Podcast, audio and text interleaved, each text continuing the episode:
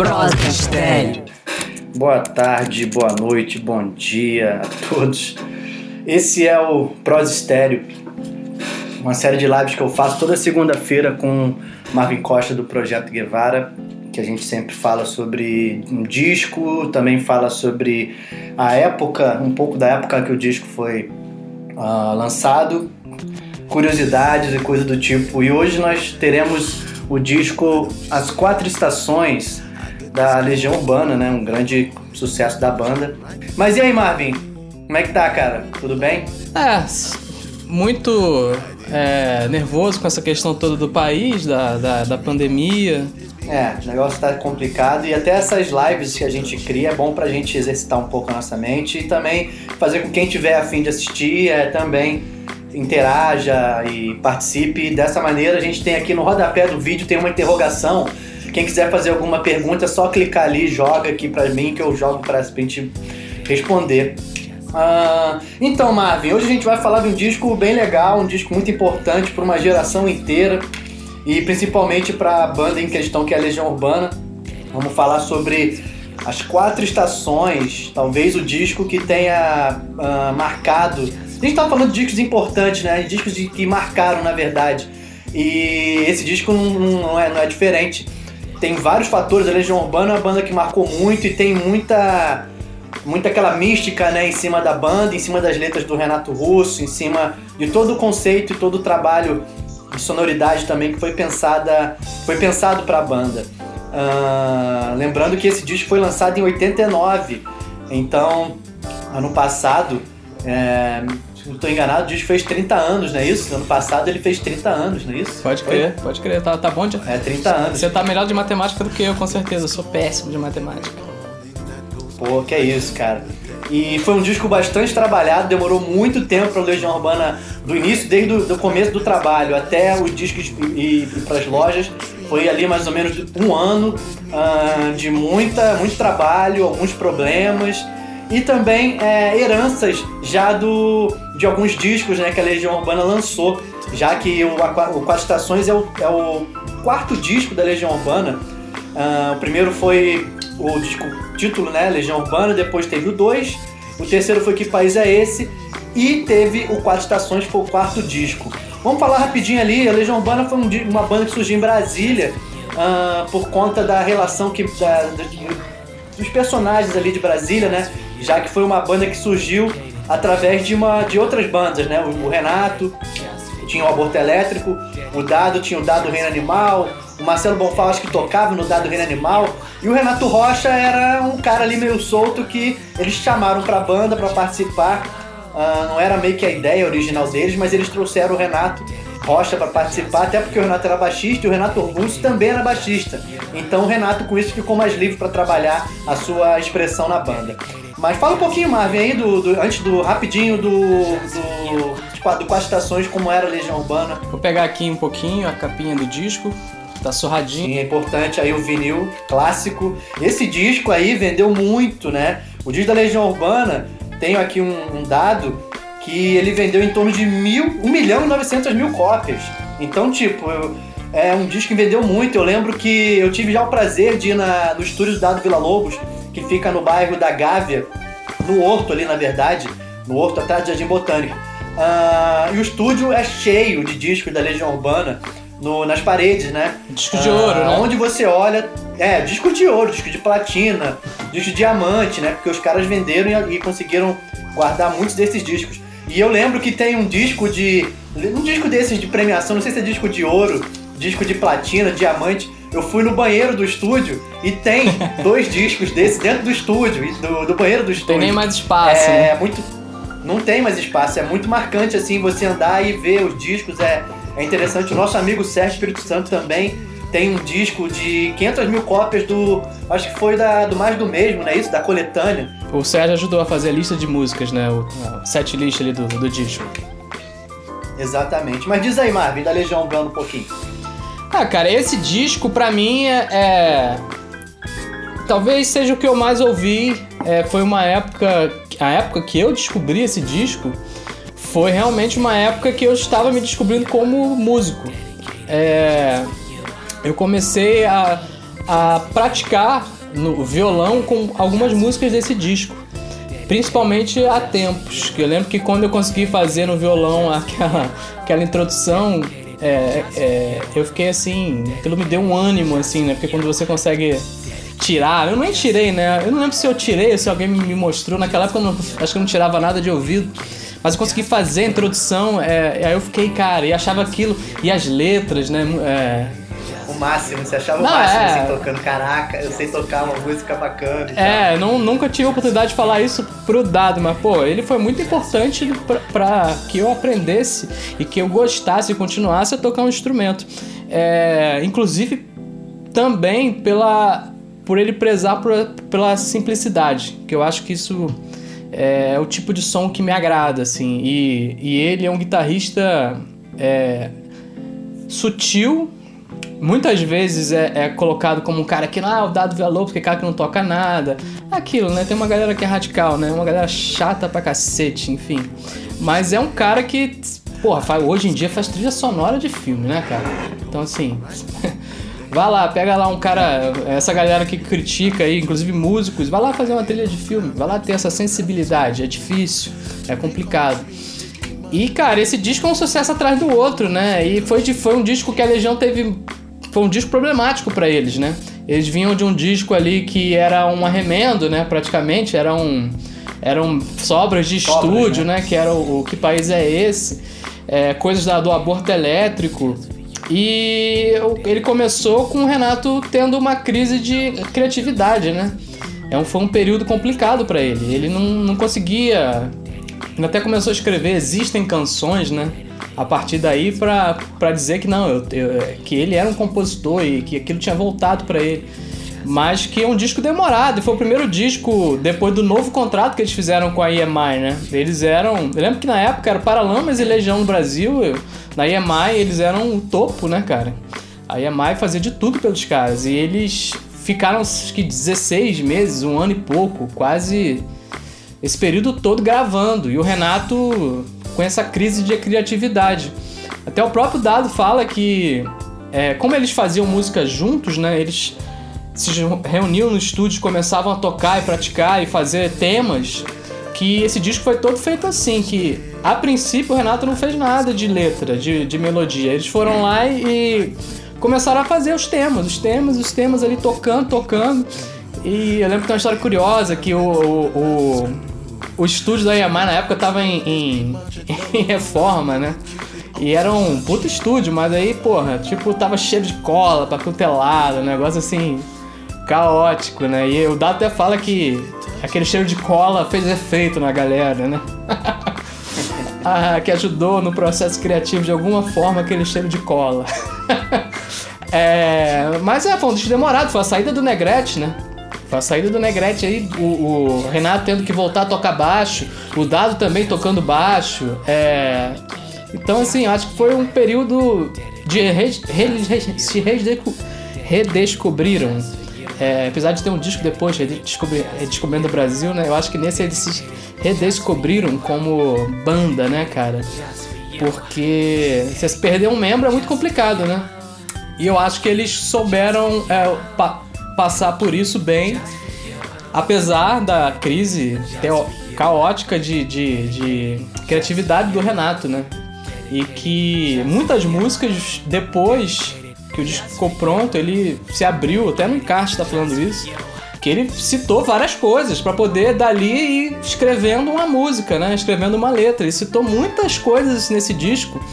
É, eu reuni, eu consegui reunir algumas, algumas que eu lembro, outras que. Uma até que é a Doutrina de Buda, que eu li, inclusive, por causa desse disco. É, minha mãe fala que quem presta nem a si presta, né? É um, um dos livros que eu emprestei e, e, nunca mais voltou, mas não tem problema, tá fazendo a felicidade de, algum, de alguém. E é. E, e, quando eu vi, é, quando o sol bateu na janela do seu quarto, que eu vi aqueles versos, depois eu vi no disco ele falando que tem várias citações ali, eu quis ler aquilo e, cara, é incrível, realmente. Mas vamos lá, é. Eu tô falando demais, eu tô me atropelando aqui já. Não, não, cara, é porque é um disco que marcou muito, né? Porque o disco são 11 faixas, né? O, as estações ele tem 11 faixas. E dessas 11 faixas, seis foram lançadas como single e mais três tocaram na rádio. porque foi um sucesso absurdo, né? Não é qualquer disco que vende quase 2 milhões de cópias, entendeu? Então, a gente, se for ficar falando aqui do Quatro Estações, realmente a gente vai estourar todos os tempos aqui de, de lives de Instagram, etc. Mas vamos falar um pouquinho então do, do disco, né? É, o disco veio depois, como você falou, de um, de, uma, de um disco que eles lançaram com sobras do Aborto Elétrico, que foi o Que País é Esse, que é um disco muito assim. É, de rock, né? Um disco de rock com letras ácidas, porque são letras do Renato ali uh, no final dos anos, dos anos 70 para o começo dos anos 80. Então é, era o Renato ali muito novo e muito ácido com tudo, aquela, aquele sentimento de anarquia. Então, do nada, ele já, ele já monta um disco pensando mais em poesia, né? O Renato realmente teve várias influências, a questão da doutrina de Buda que você citou. É, tem a Bíblia, né? Também faz Sim. parte da, da, influência do disco. Então, esse disco, eu, no meu entendimento, foi o disco que realmente criou a mística da Legião Urbana e a mística em cima do Renato Russo, as letras, né? O Messias, Renato Russo, aquela coisa toda em cima da imagem. É, foi um disco, como a gente falou, difícil de ser gravado, porque teve a saída de um membro muito importante, que era o Renato Rocha, ainda mais da maneira como saiu. É, alguns problemas e tal. O Renato Rocha ele não participava muito das sessões de gravação, de ensaio. Ele comprou um sítio é, na região oeste aqui do Rio de Janeiro e só vivia nesse sítio. Ele ia para o estúdio para gravar. Enfim, ele estava desconectado. Enquanto o Dado e o Renato e o Pai estavam conectados, o Renato Rocha parecia que queria virar meio que um artista e só queria já trabalhar com tudo pronto. Ele fez um monte de exigência e não é, dava conta daquilo que ele mesmo se comprometia em fazer. E isso acabou culminando com uh, uma reunião na gravadora e a saída dele no meio de um processo de produção de disco. Isso, para qualquer banda, não é algo a se fazer, mas para eles terem feito é porque realmente estava causando muito problema. Mas vamos falar logo do, do disco, cara, senão porque é tanto sucesso, cara. Mas enfim, o disco começa logo com o primeiro single que se tornou um dos maiores sucessos da Legião Urbana, que você já citou, que foi a introdução que você conseguiu fazer no violão uh, há tempos, né?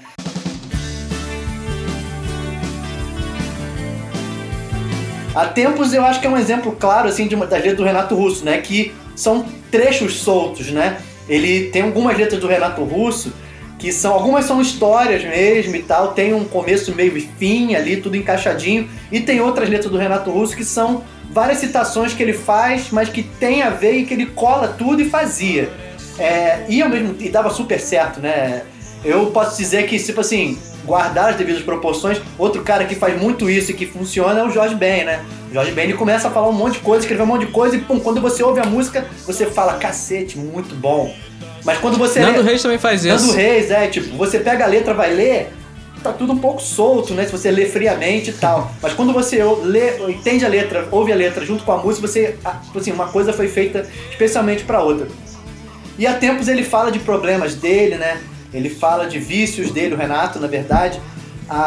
O tema da música é um tema muito bonito, aquela introdução do Dado é uma introdução muito feliz, como você falou. Falando um pouco do Dado, o Dado é o tipo de, de, de músico que é muito bom naquilo que ele se compromete a fazer. Eu acho que o músico tem que se tocar um pouco nisso. Ah, quem se compromete a fazer heavy metal tem que ser bom para fazer heavy metal. Quem se compromete a fazer ah, temas uh, melódicos tem que ser muito bom. Quem quer fazer punk de três acordes tem que ser muito bom. Se você pegar um músico clássico e botar pra tocar punk rock, o cara vai fazer um monte de merda.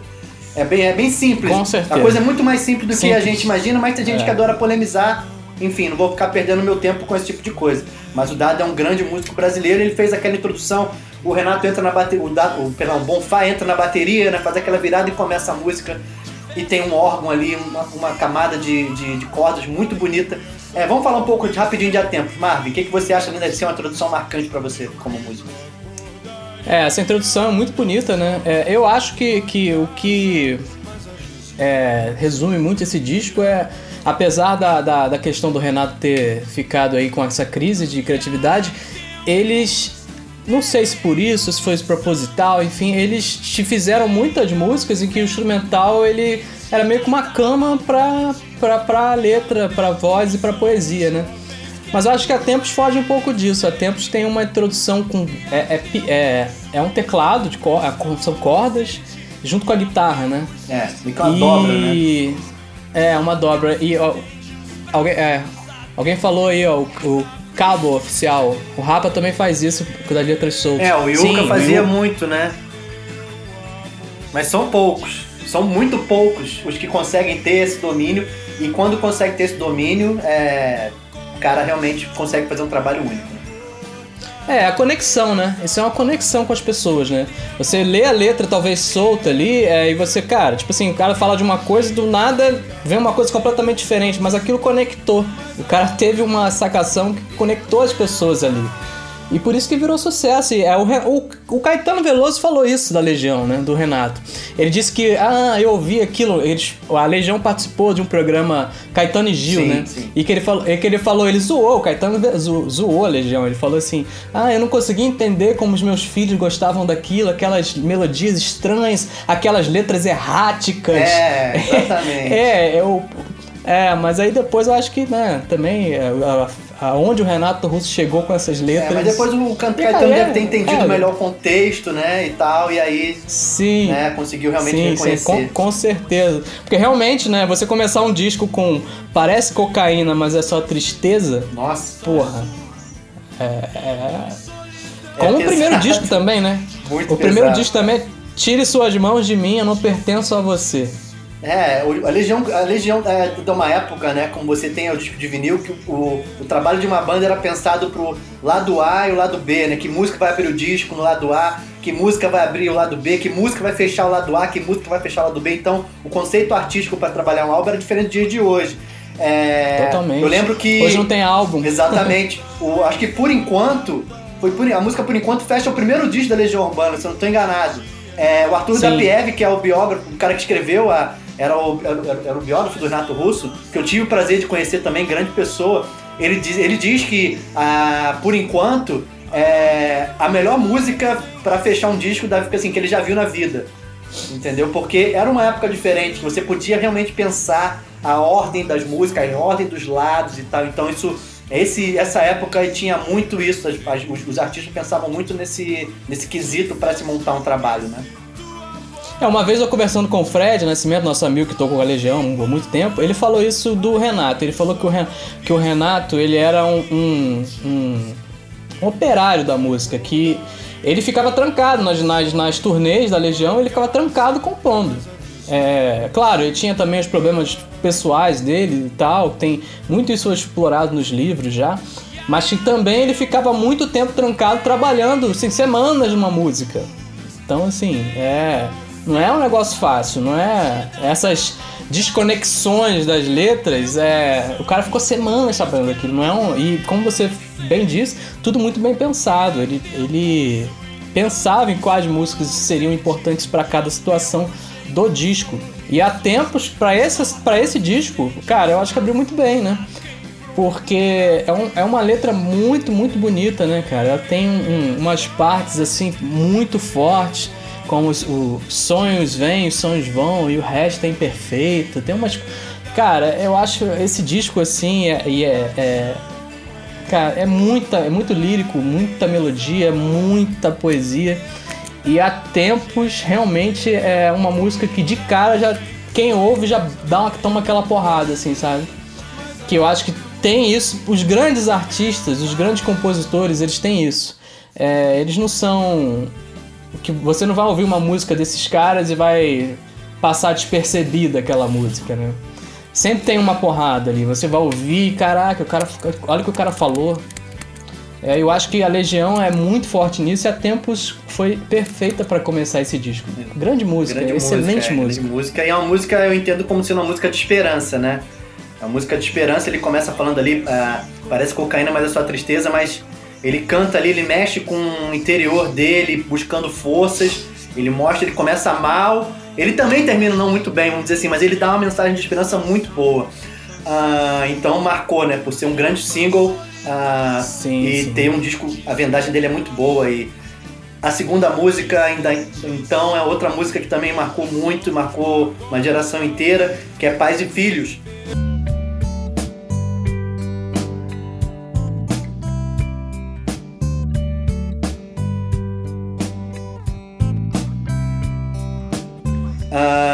Que tem uma introdução bem característica ali, que virou uma grande, um grande sucesso de rodinhas de violão, né?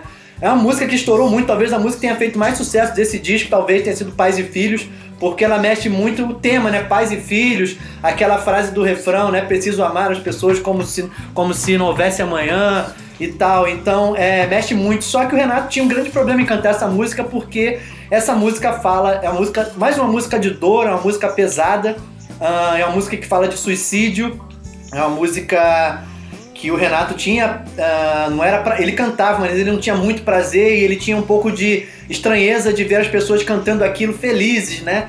É preciso amar as pessoas como se não houvesse amanhã. Ela se jogou, a pessoa cantando como se fosse letra de amor, ela se jogou da janela do quinto ano. É, e a música é um blues. A música é um blues. Ah, é, ela, aquele, aquela guitarrinha tal, começando, né, aquele, aquele meio que arpejozinho da introdução, e depois é um blues, a música é um grande blues. Baixo, bateria conduzindo a música, a guitarra marcando e tal, tem um teclado e tem a letra maravilhosa do Renato. Uh, acho que tem uma introdução, tem uma referência uh, do Bob Dylan, é isso, eu acho? Não sei se é do Bob Dylan. Não, não, é, não, não. Essa, essa é música. Trace Chapman, exatamente. É, é Trace, Trace Chapman. É, foi o, o Dado é, já confessou isso, né? Que foi uma música completamente inspirada, o instrumental dela foi inspirada em Babe I Can Hold You, da Trace Chapman, que fazia na época muito sucesso, né? E eu, dali eles começaram a, a, fazer toda a questão da, do, do instrumental né? e de, da estrutura da música. Como falei no começo, eles, eles o Renato não, não fez nada no, de, de, letra no começo, eles fizeram só os instrumentais. O Renato estava sempre junto porque não tinha baixista e eram só os três dados Renato é, o, o, Renato Rocha participou até do início ali da, da pré-produção do disco e tal, ali que surgiram os problemas que ele acabou saindo. Inclusive, reza a lenda de que. É, para não deixar ele numa pior, vamos dizer assim, os, o Dado, o Renato e o Bonfá deram a parte do, do. como dividiram em quatro os direitos do disco. Existe uma lenda dessa, eu vou até consultar o pessoal aí que a gente conhece, tem ligação com eles, para saber se isso é verdade depois. Só uma coisa dessa da, que você falou do que o Renato tinha esse problema Sim. com a letra. E quem quiser, vai no, no YouTube, tem lá uma apresentação desde no programa Livre na época. O programa Livre era um, quem não sabe, quem é mais Livre, novo. Né? Serginho Grosman. quem é quem é mais novo era no programa do Serginho Grosman, que hoje é do Altas Horas, ele tinha um programa no SBT por muitos anos, e lá a, a Legião tem um. tá no YouTube isso uma apresentação da Legião maravilhosa e as pessoas ficaram pedindo pais e filhos e o Renato dá um esporro assim na plateia. Ele gostava de fazer isso, é. né?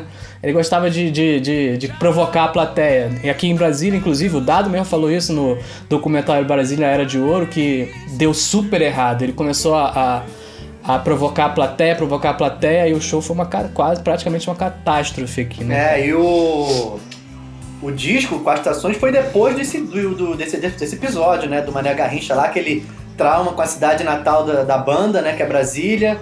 Eles prometeram nunca mais voltar a Brasília depois disso e cumpriram. Uh, a banda voltou, mas já com, esse, com essa turnê tributo, né? E tal, que o Dado e o Marcelo Bonfá fizeram.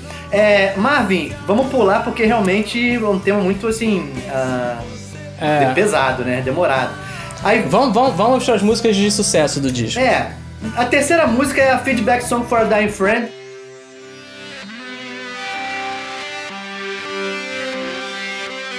Era uma música que o Renato uh, escreveu, dizem que foi em homenagem ao Cazuza, né? Por conta do anúncio uh, dele ser portador do vírus HIV.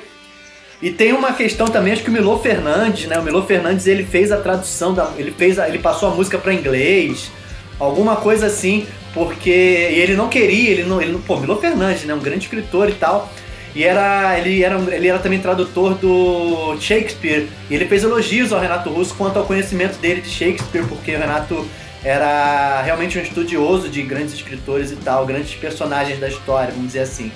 Mas essa foi uma música que não foi uma música que tocou no rádio, não foi uma música que fez, é, mais pessoas ouviram e tal, mas ela não estourou.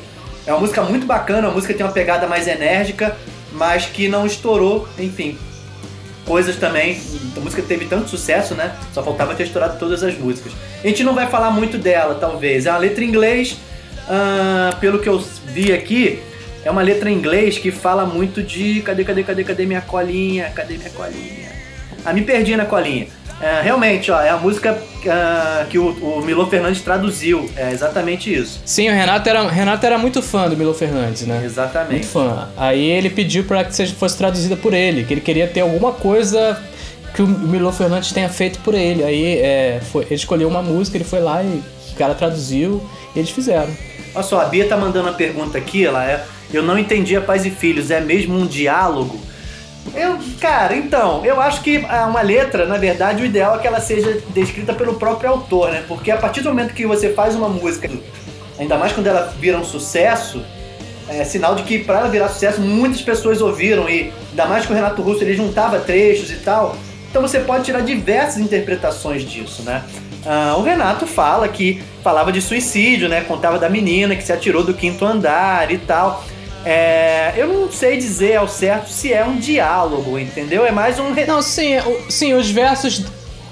Os versos delas foram escritos de forma, de forma a ser um diálogo, né? É, você pegar é, o segundo verso, dorme. É, aliás, o terceiro, né? Deixa eu pegar a letra aqui. Ela, ele fala. É, ela se jogou da janela do quinto andar, ela fala assim, dorme agora, é só o vento lá fora. Quero colo, vou fugir de casa. Em alguns momentos tem essa coisa de ser é, um diálogo, ele muitas vezes não. se coloca em primeira Como pessoa, né?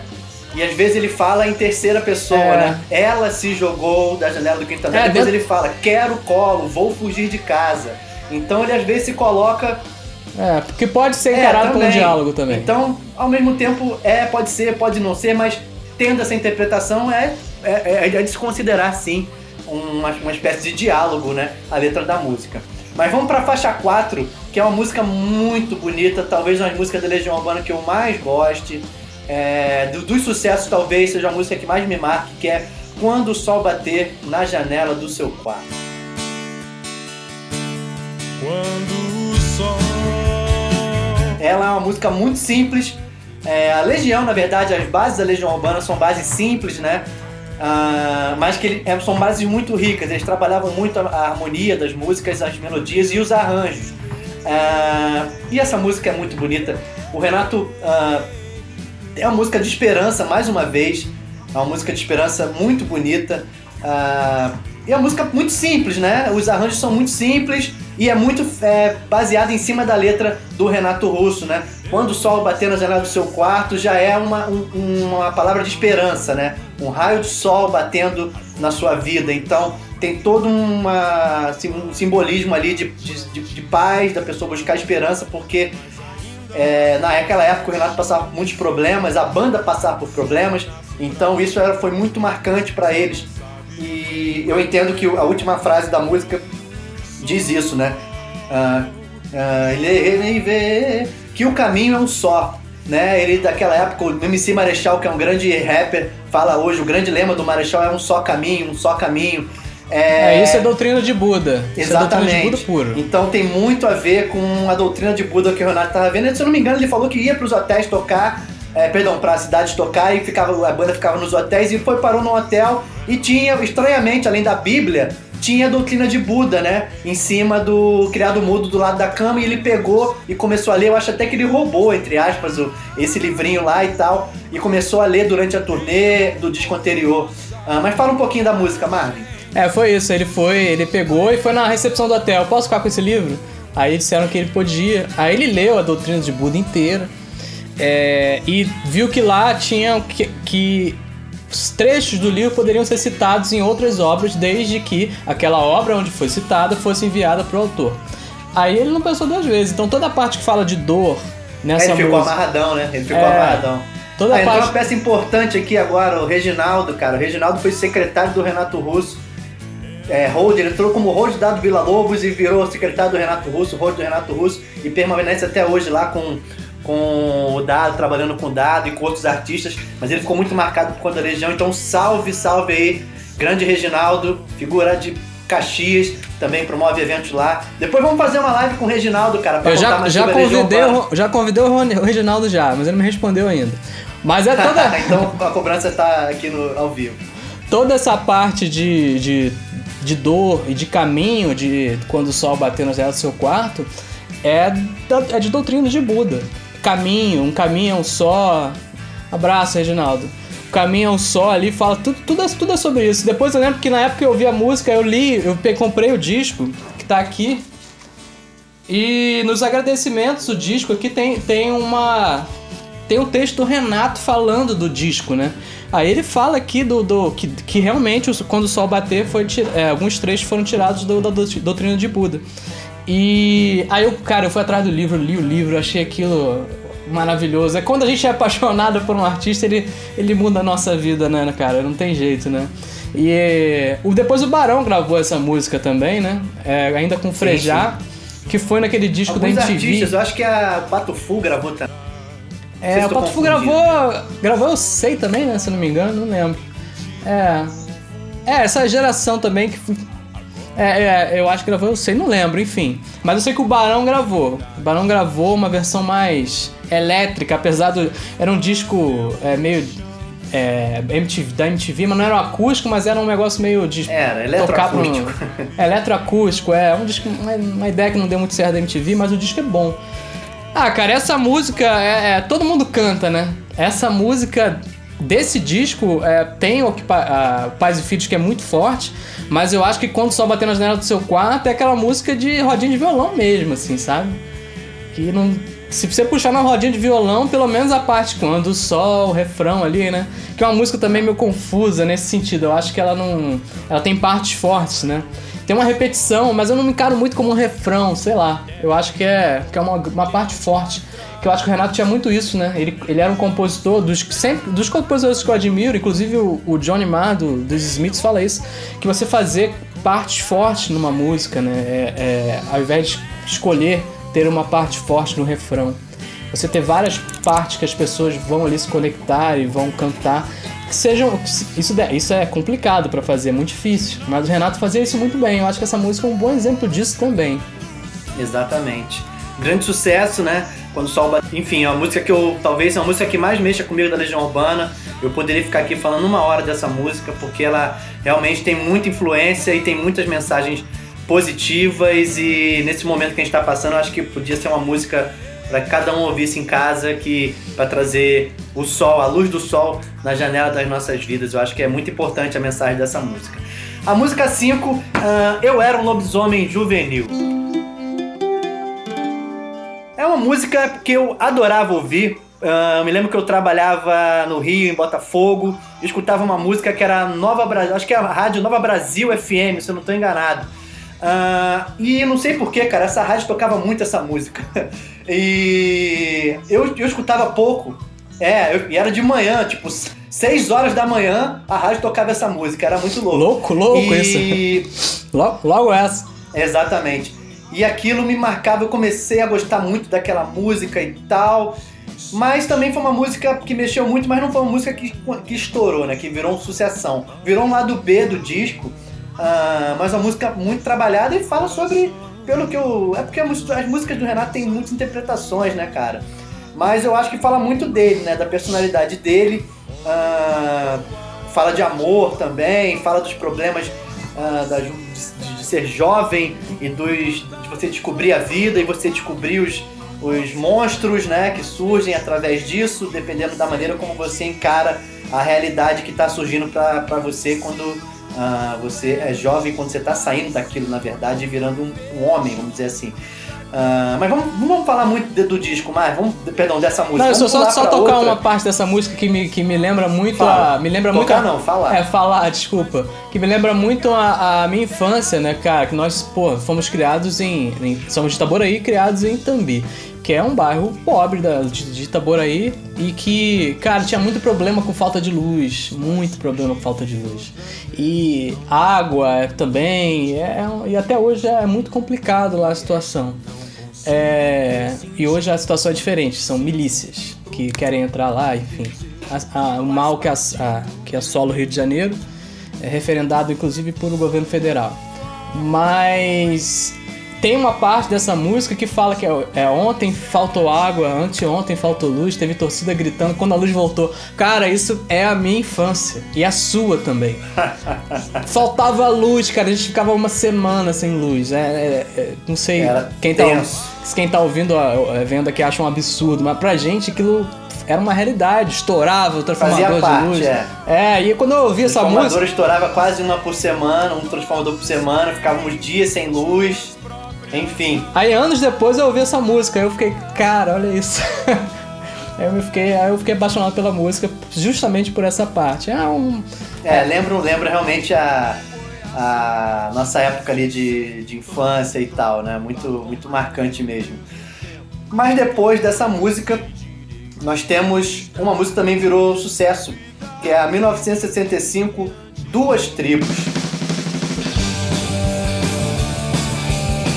Uh, é uma música, para variar, uma música uh, simples, né? Uh, como as músicas da Legião Urbana, a estrutura, a estrutura simples, o esqueleto, vamos dizer assim, mas muito bem trabalhado, com a, com a, tendo a sutileza dos arranjos, a sonoridade e muito por questões das letras, né? Mais uma música que fala das letras do, do Renato Russo. Tem citações sobre ditadura militar na, na letra. Uh, e é um disco, é uma música que, que soma muito pro disco. Marvin, o que você tem a dizer um pouco sobre as duas tribos? Que é 1965, duas tribos, cara. Eu acho que é uma, uma letra é, curiosa também, né? Porque é, foge um pouco da estrutura ali da, do, que, do que você vem. Isso é legal também, né? Você ouvir um disco que é tudo muito parecido é, não é legal, né? Ainda mais hoje em dia que não, é, os artistas lançam no máximo um EP, né? Mas ela tinha, né? Ela, você vem aí de letras mais complexas e tal. Não que essa não seja, mas a estrutura dela é diferente. Que vem, vou passar, quero ver. Volto aqui, vem você, como foi, nem sentiu. Então era uma coisa mais de poesia, né? Dá pra pegar aqui e recitar. É, tem essa partes aqui, várias partes que citam a ditadura militar, né? É, tem até, eu acho que tem frases muito fortes, cortaram minhas pernas, cortaram meus braços, num dia de verão. Podia ser meu pai, podia ser seu irmão. É, mas depois ele, no final, a parte final, ele brinca né, com, com, com é, uma coisa mais lúdica. Ele fala sobre brinquedos de criança. Também uma coisa, esses brinquedos não me remetem à, à, minha infância, até porque tive poucos brinquedos, mas esses brinquedos específicos talvez sejam da período quem viveu a final da década de 60 e, e década de 70, né? Que ele fala de Hanna-Barbera, é, de, no caso dos desenhos animados, né? Que da Hanna-Barbera, quem não conhece, são os desenhos clássicos. É, Flintstones, né? Ali é, é, acho que Johnny Quest também, né? Que inclusive o J Quest era Johnny Quest, né? É, modelos Revel, Guanabara, enfim. Eu acho que ele vem numa uma letra que é pesada, que tem frases pesadíssimas, e depois ele pega essa coisa lúdica. É, é, é como você falou no início, né? Tem essa, essa é, aparente desconexão, mas que quando você ouve ou lê a letra por completo, você, cara, realmente, isso aqui é, é um cara muito especial que consegue fazer, escrever dessa forma e tornar uma música sucesso. Né? É, essa música é muito boa, muito boa. Eu vi eles tocando aqui em, em, em não a Legião, infelizmente eu não, não, eu não tive a sorte de ver a Legião Urbana ao vivo. Mas eu vi por duas vezes o Sim. tributo de 30 anos. Eu vi um aqui na Esplanada dos Ministérios, aqui em Brasília, um show que foi de graça. Não, não foi de graça, o show não foi de graça, foi um, um festival e tal. E depois eu vi aqui no, no Nilson Nelson. No, no, foi o último show deles aqui, Nilson Nelson, no ginásio. Mas em, em se eu não me engano, aqui no, no, na Esplanada dos Ministérios, ele, quem cantou essa música, se o Reginaldo tá ouvindo, ele pode até. Se o Reginaldo tá aí, ele pode até confirmar. Eu acho que foi o Jonathan, Jonathan Doll, né? É, e foi muito louco, porque era. É, é, ele foi muito provocativo, ele tava com uma. O Jonathan Doll é uma figura, né? Quem não conhece, procura aí. É, e ele cantou. Um, artista, um cantor brasileiro, é. É, ele cantou essa música assim, cara, meio que uma roupa frouxa e tal. Aí ele pulou na galera e, e, ele tava com uma calcinha fio dental, usando a calcinha fio dental, assim, sabe, cara? Cara, e quando ele viu, a galera viu, assim, cara, foi uma loucura. Aí o Dado até brincou no microfone, você vai ser preso, hein? é, é uma música, eu acho que é isso. Essa música se cantar assim, cara, que é uma música é pra essa, essa gente babaca aí que que quer apoiar a ditadura militar, que quer a volta da censura, que não quer ter liberdade de expressão. É, é artistas como o Renato, hoje eu até publiquei no meu Instagram um trecho do Cazuza na, na, Maria Gabriela. Cara, não dá, cara, não dá. Não dá pra, pra achar que ditadura militar é algo bom, que vai dar jeito no Brasil, porque eles não deram. Eles já estiveram lá, não deram, eles cometeram atrocidades, e essa é uma música que fala sobre isso. É, encerra ali, né? Eles falam que o Brasil é o país do fururu em toda e qualquer situação. Eu quero tudo pra cima. Tipo, é mais uma música que o Renato toca em temas pesados de uma maneira que só ele sabia uh, e sempre terminando com, com uma palavra ali de incentivo, uma palavra de esperança. Então, é, Duas Tribos também se tornou um grande sucesso desse disco. Uh, vamos passar para a próxima faixa, Marvin, que é outra música assim. É, falar desse disco é complicado, né, Marvin? Talvez a gente vai ter que fazer uma outra. Vamos ter que emendar uma outra live aqui, cara. Que a gente tá. Não tem problema não. Você, você tá gravando aí, né? Tô gravando aqui, tô gravando aqui, vai subir tudo, vai subir direitinho lá pro. Porque o Prosa Estéreo, pra quem tá assistindo agora pela primeira vez, o Prosa Estéreo é uma live toda segunda-feira no Instagram, às 18 horas e também vira podcast nas plataformas digitais. Então, daqui a uns dois dias, esse, esse programa, o áudio, sobe para o Spotify, Deezer, uh, sei lá, todas essas, essas plataformas. Um salve para o grande César, César Barbosa, grande guitarrista, grande guitarreiro, que está em Portugal, né, cara? Vivendo em Portugal. Uh, tocou na Cidade Negra, tocou no Cumbaia, grande, grande, grande figura. Grande artista, grande, grande. Tem um trabalho é, próprio, autoral muito bacana e é isso. Um abraço para ele aí, grande César. Então, próxima música, Monte Castelo.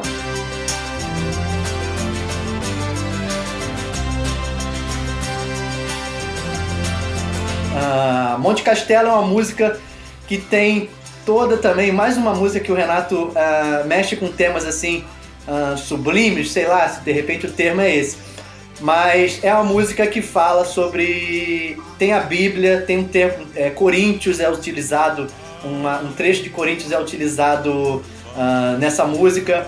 É uma música que tem uma, uma melodia, perdão, uma, uma sonoridade também diferente, muito bem trabalhada. Então é, é assim, é chovendo molhado né, nesse disco, falar com a qualidade das composições e os arranjos, porque são todos muito bem trabalhados. O Maírton Bahia foi o produtor desse disco, é, bem, é muito bom lembrar. O Maírton Bahia foi praticamente o produtor de todos os discos da Legião Urbana, salvo os últimos que foram produzidos, dois últimos, se não me engano, foram produzidos pelo Dado Vila Lobos. Mas o Maírton teve desde o começo ali muito perto. Só acho que o Zé Emílio Rondin é, produziu o primeiro disco da Legião Urbana. Do segundo em diante foi tudo com o Maírton Bahia. E ele teve muito problema pra, com esse disco por conta da demora da banda em gravar, os problemas que aconteciam e o Maírton estava trabalhando muito tempo e, tipo, ele recebia pro trabalho, então aquilo causou um certo problema ali com, com, com essas questões burocráticas envolvendo o Maírton. Uh, mas fala um pouco da música, Marvin, dos, do tema, né? Que é, tem um acordeon. Enfim, essa música é, é sutil e sublime, né? Fala um pouco sobre ela. Pô, acho que é um musicão, cara. Monte Castelo é um, acho que é um das músicas mais lindas do Renato Russo. É, mesmo ele tendo usado, inclusive, é, eu acho que para conseguir fazer isso também não é fácil você citar é, numa única música, né? Você citar é, a Bíblia e citar Camões. eu acho que isso é. Então, assim, é, e o nome também é, remete a, a uma batalha, né? Que o, o exército brasileiro teve na Segunda Guerra Mundial, é um local. É, cara, é um musicão. E essa, a, toda Toda a parte que, que fala sobre amor nessa música eu acho que é incrível. Fala o amor é o fogo que arde sem se ver, até tem a parte do Camões, né? É, é ferida que dói não se sente, é um contentamento descontente, é dor que desatina sem doer. É só o amor, é só o amor que, que, que, que conhece, o que, é, que é verdade. verdade. Porra, cara. É... Eu, por muito tempo, é, é, tem várias músicas que eu, que eu ouvia e me, me, me, me principalmente quando era mais novo, acho, que, eu acho que isso é até uma crítica da vida moderna, assim, da, da vida adulta. Eu acho que, que eu faço. Que com o tempo a gente vai perdendo muita sensibilidade, sabe? E eu lembro que eu ouvia essa música e, cara, ela me levava para outro lado, sabe? Para outro lugar. É, toda vez que eu vinha, via aquela introdução com, com esse, esse teclado meio acordeão, até o Renato, acho, é. Renato tinha um teclado, né? tem uma história dessa que ele usava Parece sempre. aqueles órgãos de igreja, né? Aqueles órgãos de igreja que tem a ver com a letra da música por questão da, da citação de Corinthians, né? É, cara, é meio gospel essa é. parte, né?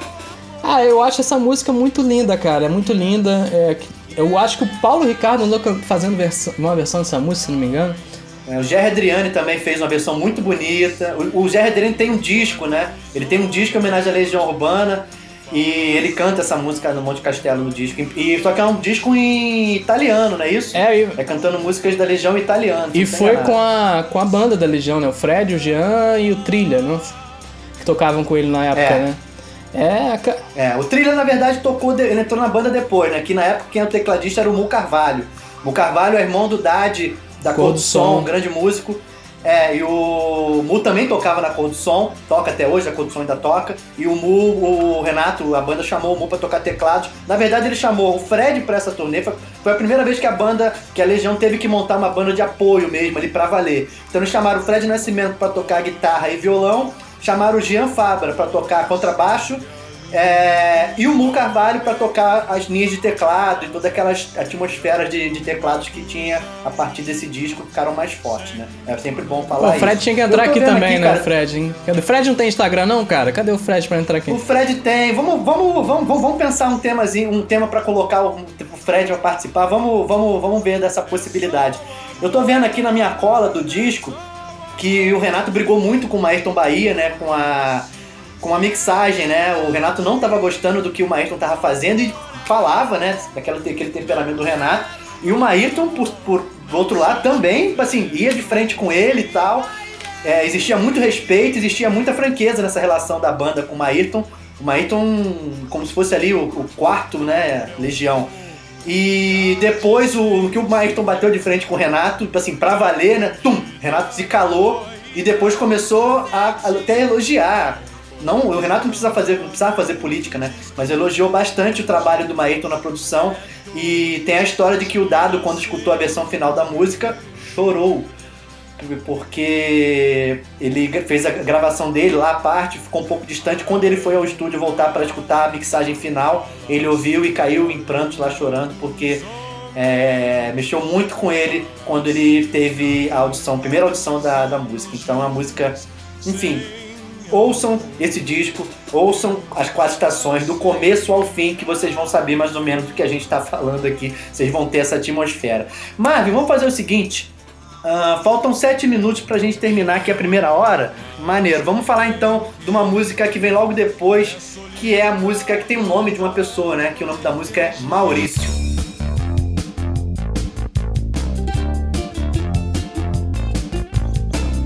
Ah, particularmente falando, eu e o Marvin, nós tocamos muito essa música, nós tivemos, fizemos parte de uma banda aqui em Taboré chamada Nova Ordem e a gente tinha uma questão interessante na banda que era tocar muitos lados B, né? Não só do Legião, como de diversos artistas.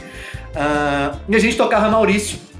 Era muito, era muito engraçado, né? Porque naquela época pouca gente conhecia a música e tal. Eu não tô nem dizendo de conhecer, mas é, conhecia a música, mas não, não gostava da música. Muita gente não gostava da música porque era uma música que era diferente desse disco, né?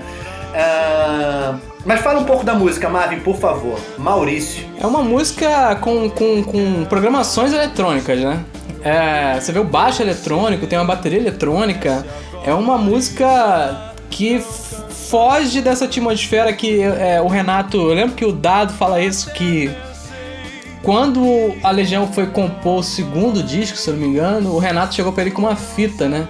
Com uma fita com Cat Stevens, com, com Paul McCartney, é umas coisas assim de folk. E que eles dali em diante começaram a ser uma. deixaram de ser uma banda ali fincada no punk rock para ser uma banda mais folk, com, com umas coisas mais populares também. E essa, esse disco todo, eu acho que, o, que o quatro as quatro estações ele tem essa pegada folk também. É, mas aí vem Maurício, né, cara, que é uma música eletrônica, é, com pegada eletrônica. Que eu acho que era uma coisa que o Renato Russo faria, faria hoje, cara. Eu acho que o Renato Russo ele, ele, ele brincaria com música eletrônica, como o Dado faz e o, o Bonfá Sim, é. também faz. Até o Bonfá também, é, exatamente. É, o Bonfá faz também. Mas é, eu acho essa música muito boa. É, o Da, eu vi o Dado falando isso também. É que foi uma, uma música que as pessoas têm essa mística do Renato, né? Que as pessoas acham que as, ficam viajando nas letras e tal. E essa é uma que as pessoas viajam bastante também. Que eles dizem, as- os fãs é, acham que é pra um ex-namorado do Renato, mas tem uma É, história essa lenda, né? é, mas tem uma história que eu vi o Dado confirmando isso. É que seria para um fã da banda que sofreu um acidente e, e que ficou com sequelas. Que o nome do rapaz seria Maurício. Não sei se o Reginaldo tá aí para confirmar a história também, mas o Dado tem um vídeo, inclusive, que o Dado confirma isso. E que um dia esse cara foi no show, esse rapaz, pra ver os ídolos, pra ver a Legião. E ele tentou se aproximar Nossa. da banda e foi agredido pelos seguranças. Seguranças que o Renato tinha, tinha histórias, algumas histórias clássicas com Sim. seguranças, né? É, com as atitudes de segurança com a, com, a, com a plateia. Teve aqui em Brasília também nesse show caótico do Mané Garrincha. Tem um vídeo desse show na internet para quem quiser entender o que aconteceu nesse show da Legião Urbana aqui em, em Brasília, no Mané Garrincha. Foi uma catástrofe, praticamente, assim, né? Teve gente, muita gente. Catástrofe não, mas foi um. Foi, foi um teve muitos problemas nesse show, gente, muita gente machucada. É... E essa música o Renato teria feito para esse fã. Então foi uma homenagem para esse fã que sofreu um acidente, o cara tinha sequelas do acidente, foi no show da Legião querer para ver o, o, os seus fãs, foi agredido pelos, pelos é, seguranças que trabalhavam no evento. Eu acho uma música bonita pra caramba. Gente tocou muito essa música na Nova Ordem, muita coisa. A gente tocava uma versão mais elétrica, né? É, eu gosto, eu gosto dessa música. Me lembra do meu amigo Maurício, grande DJ Mal. Tô saudade do DJ Mal, das loucuras do DJ Mal, uma saudade dele. É, DJ, DJ Mal, né? Grande de Maurício Cabral. Porra, cara, grande figura, grande figura. Essa letra é linda, né? A letra da Maurício é maravilhosa. Tem, eu quero fazer questão de ler esse trecho aqui, né? Que é o início, né? Já não sei dizer, se ainda sei sentir. O meu coração já não me pertence, já não quer mais me obedecer. Parece agora estar tão cansado quanto eu. Até pensei que era mais por não saber que ainda sou capaz de acreditar. Me sinto tão só e dizem que a solidão até que me cai bem. Então, é uma. O Renato, né, gente? For ficar falando aqui do Renato Russo, das letras e das linhas. É. Então eu não, eu não tenho muito aqui falar em cima das letras do Renato Russo. Renato, genial a banda era genial, a energia da Legião Urbana era genial, enfim. É complicado a gente falar uma. fazer um, um programa falando das letras do Renato Russo, né? Porque são letras que tem um, um, A gente tem um carisma muito grande pela Legião, pelas letras. Então a gente, como, de, como eu disse aqui mais cedo, a gente pode ficar falando horas aqui do, das, de cada música, não é nem de disco. A gente pode pegar uma música e ficar falando horas de uma música só. Então é muito complicado resumir tudo uh, em minutos, né? Uma música, falar, sei lá, cinco minutos de uma música do Renato Russo, do Legião. Então é complicado. A gente tenta, uh, mas é difícil, muito difícil. Então, eu tô falando aqui que nessa época, né, fazia muito fazia muito sucesso as músicas lançadas na, no rádio e também lançadas em novela, né? Novelas da Rede Globo. Uh, tinha muito trabalho. E a próxima música que a gente vai falar é a música Meninos e Meninas.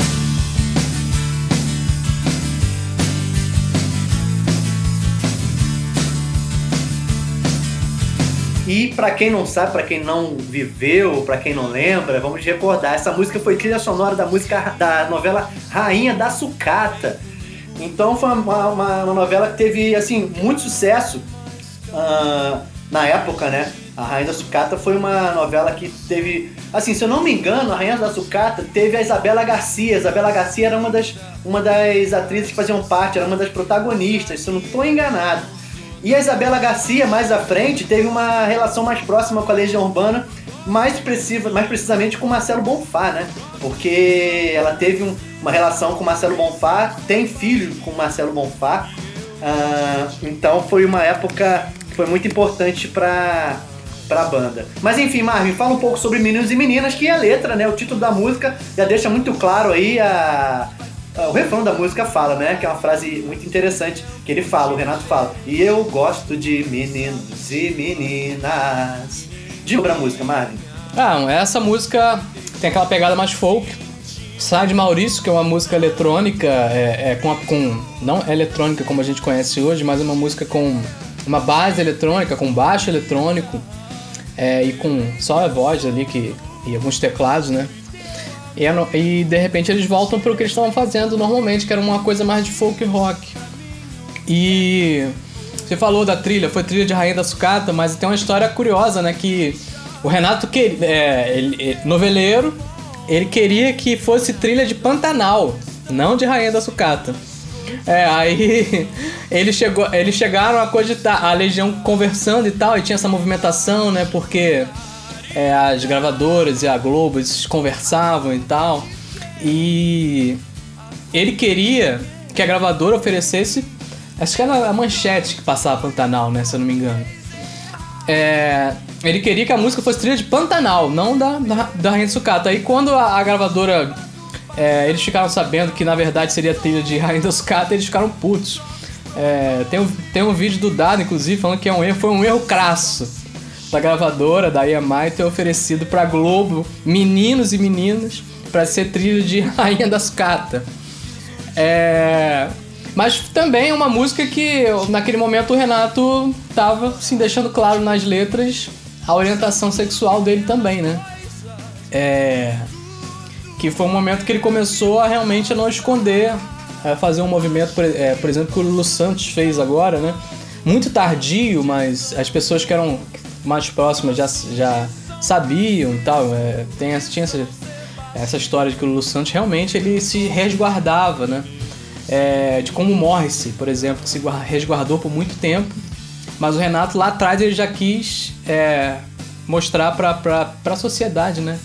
Qual era a orientação dele, mas fala aí. É, só uma correção. A Isabela Garcia não foi de Rainha da Sucata, tá? A Isabela Garcia foi na época de Barriga de Aluguel, ela era dessa novela Rainha Barriga de Aluguel, tô confundindo, desculpe aqui a, a confusão, já que eu não. Eu acho que a relação dela com o Bonfá também é, ela é mais antiga. Não, não tenho certeza, tá? Mas eu acho que é porque eu vi uma foto esses dias dela aqui em Brasília, acho que nos, nos girafas, eu acho, com.